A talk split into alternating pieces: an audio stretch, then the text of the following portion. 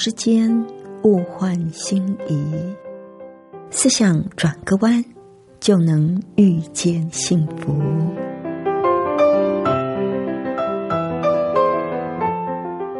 这里是希望之声，我是唐瑶，邀请您和我一起在今天遇见幸福。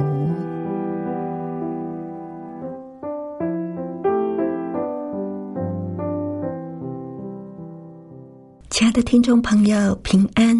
欢迎您再一次的和我们一起遇见幸福。我是唐瑶，亲爱的朋友。您还记得年轻的时候所立下的志向吗？这一路走来，你曾经坚持立场而不妥协吗？坚持立场对我们的人生有多么的重要呢？待会儿我们再来跟您分享哦。那在节目的一开始，我们先来欣赏一首动听的诗歌：《我对你的爱永不变》。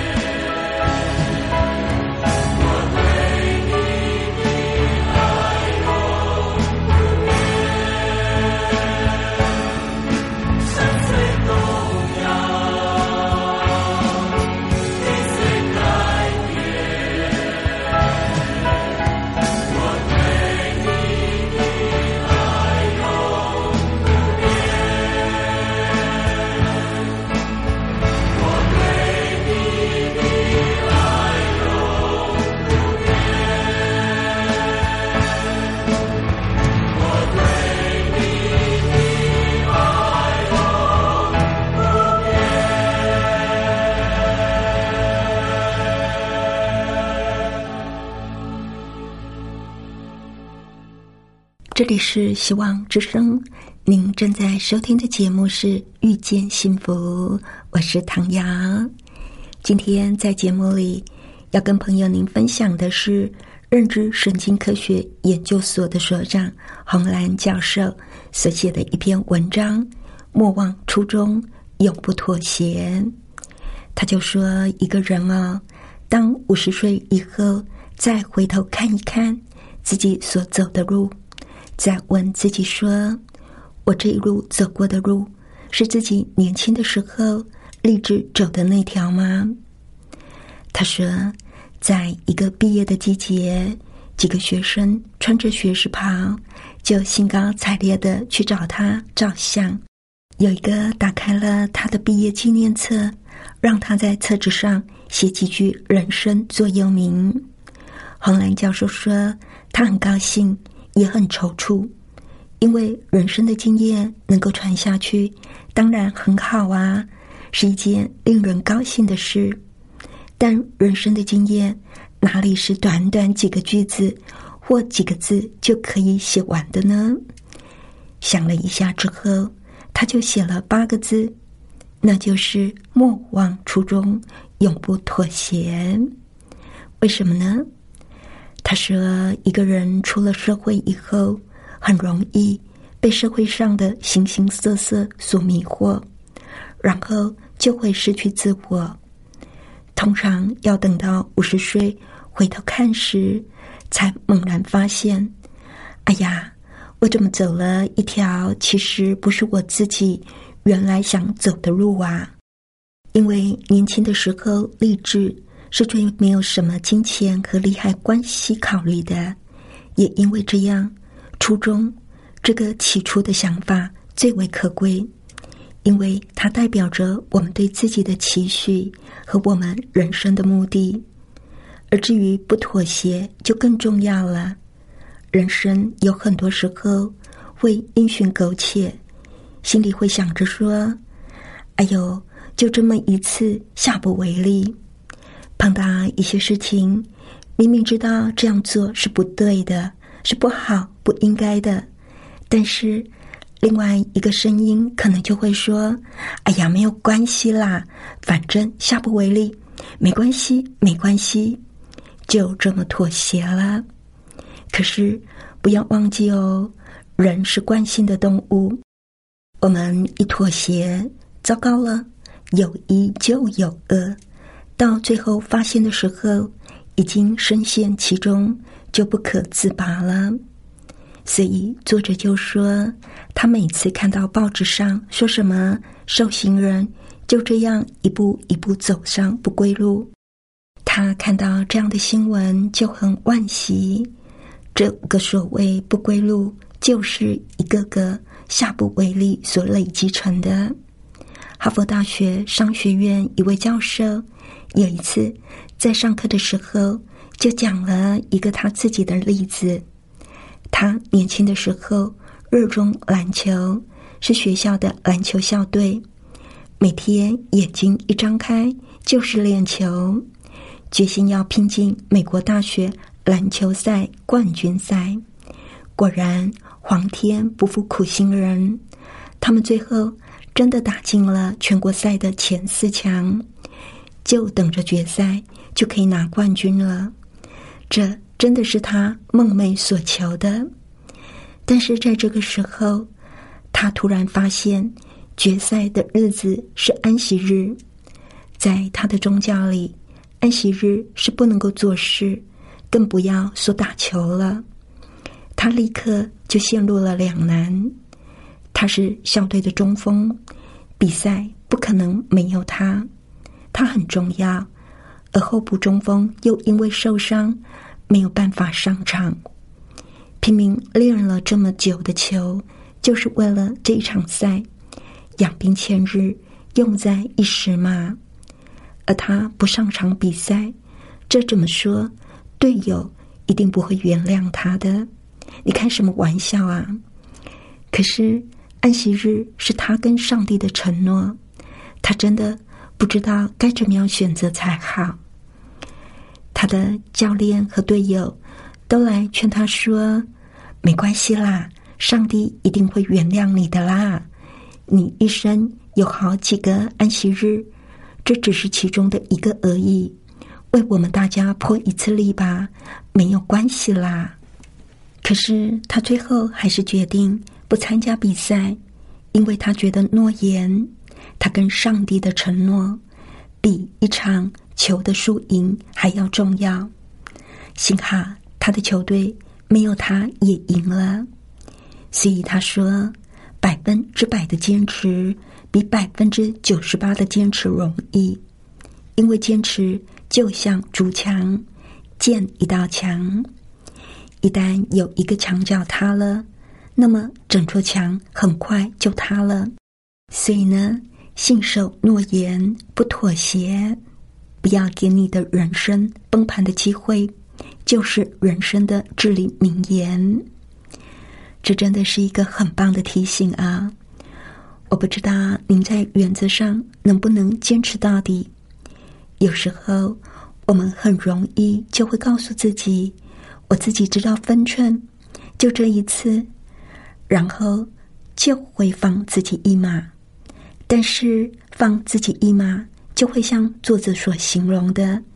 墙角的一角如果塌了，整个墙就很快塌了。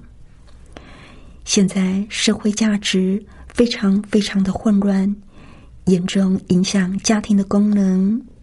因为父母失和而影响孩子学业的比例比比皆是，越来越高。父母失和一个很大的原因，就是有一方不能够信守婚姻的诺言。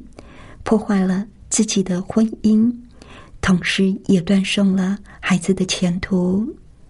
所以啦，莫忘初衷是人生一定要有的，比满足口腹之欲更崇高伟大的目标。这样活得才会有意义。而永不妥协，就是要坚持原则，不要贪图一时的方便，自毁长城。我们在这个世界上只有几十年，千万不要因为意志力不坚强而辜负了美好的人生。这是洪安教授的一篇文章，我觉得写的真的很好。莫忘初衷，永不妥协。我们的初衷是什么呢？今天在这个离婚率越来越高的一个时代。夫妻之间动不动就把离婚挂在嘴边，这真的是一个很重要的提醒。莫忘初衷，永不妥协。想想当初是怎么样的缘分，然后彼此交往，因为契合，所以步入了婚姻，许下走一辈子的承诺，不离不弃。不要忘记当初两个人是怎么样相爱。怎么样的情投意合而进入婚姻的，莫忘初衷，就会有坚持下去的勇气。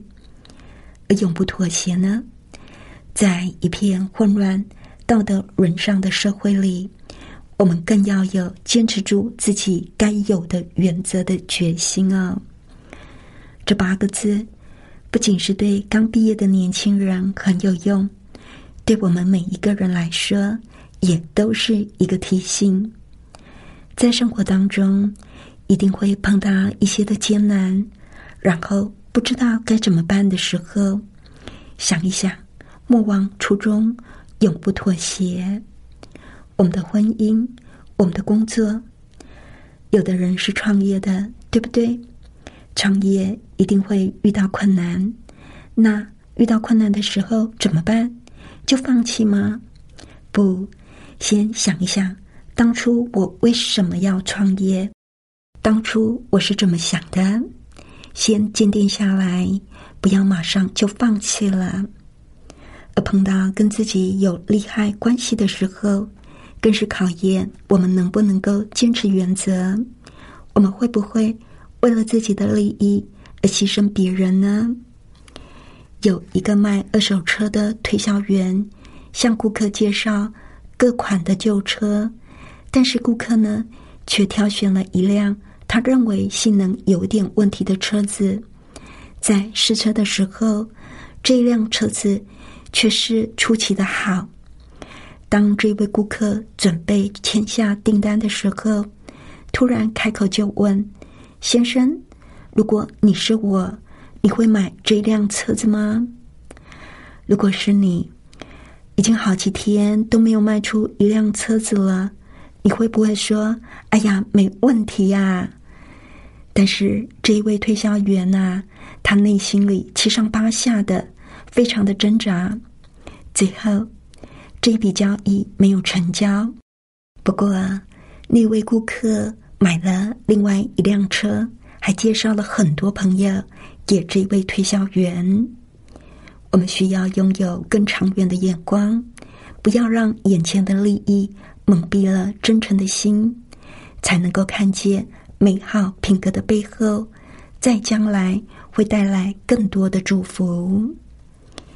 所以，在碰到一些所谓的诱惑我们的事情，会让我们走偏的事的时候，要记得永不妥协。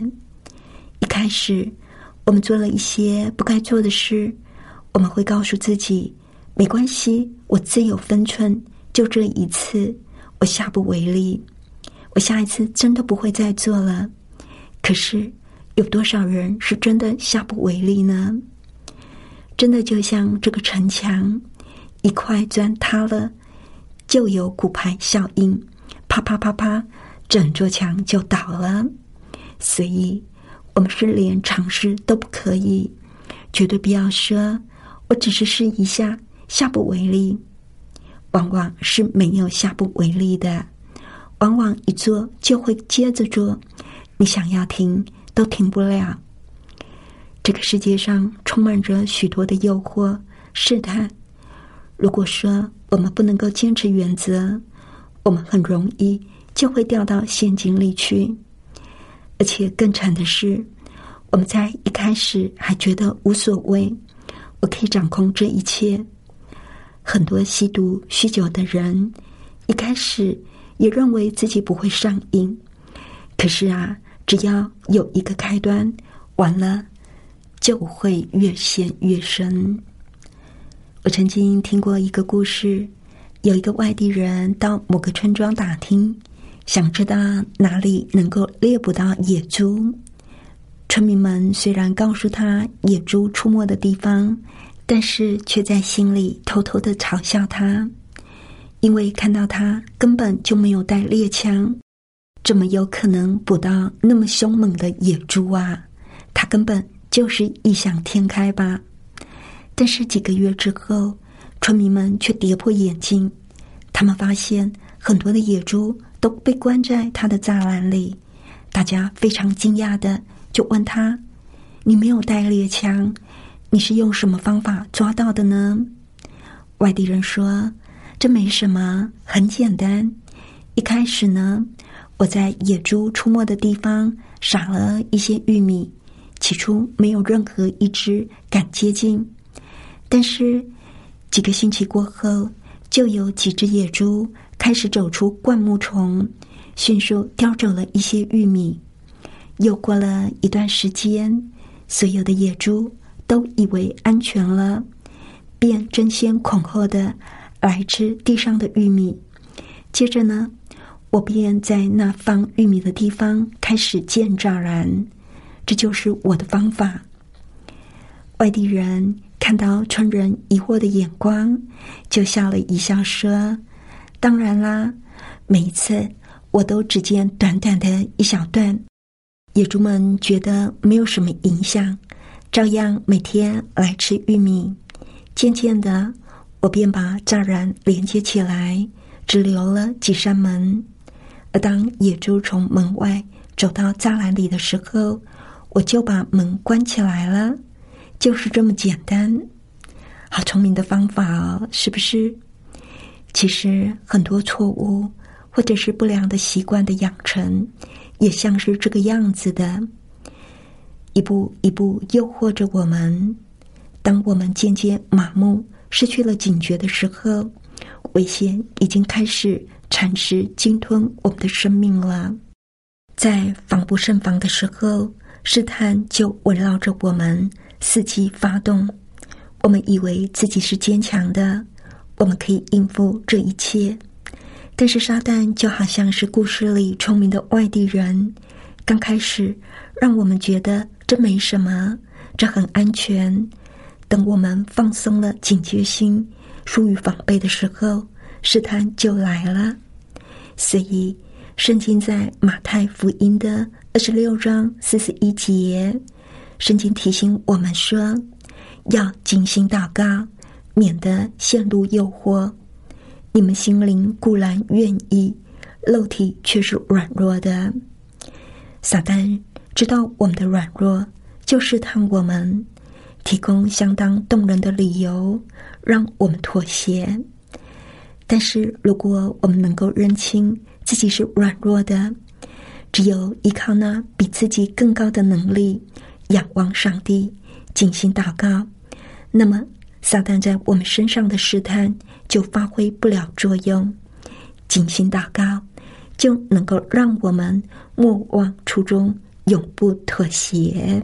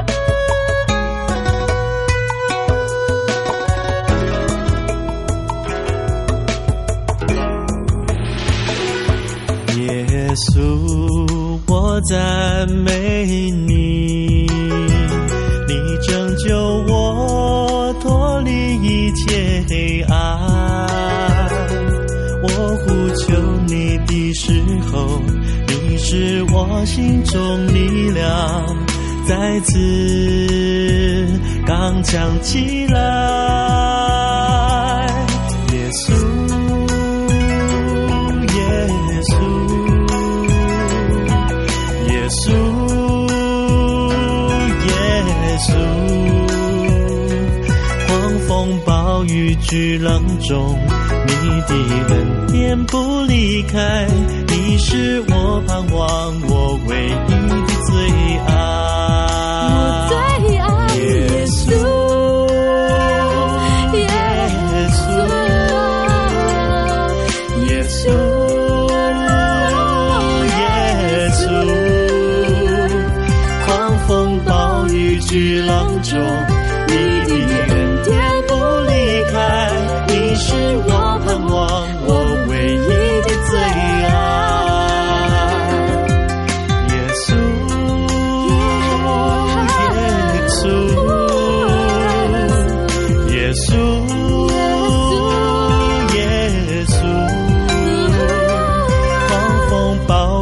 巨浪中你的恩典不离开，你是我盼望，我唯一的最爱。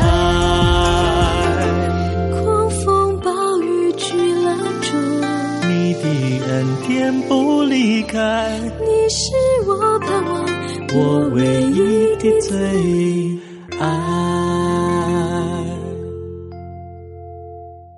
这里是希望之声。您正在收听的节目是《遇见幸福》，我是唐瑶，不知道，亲爱的朋友，您听完我们的节目有什么想法呢？或者您在生活上也遇见了一些的困难，需要我们为您祷告的，都欢迎您写信来。来信请寄到香港九龙中央邮政局七一零三零号，香港九龙中央邮政局七一零三零号。或者是写电邮到 triple w 点 e h s at v o h c 点 c n triple w 点 e h s at v o h c 点 c n。谢谢您收听我们今天的节目，愿上帝赐你平安喜乐。我们下一次同一时间空中再会喽，拜拜。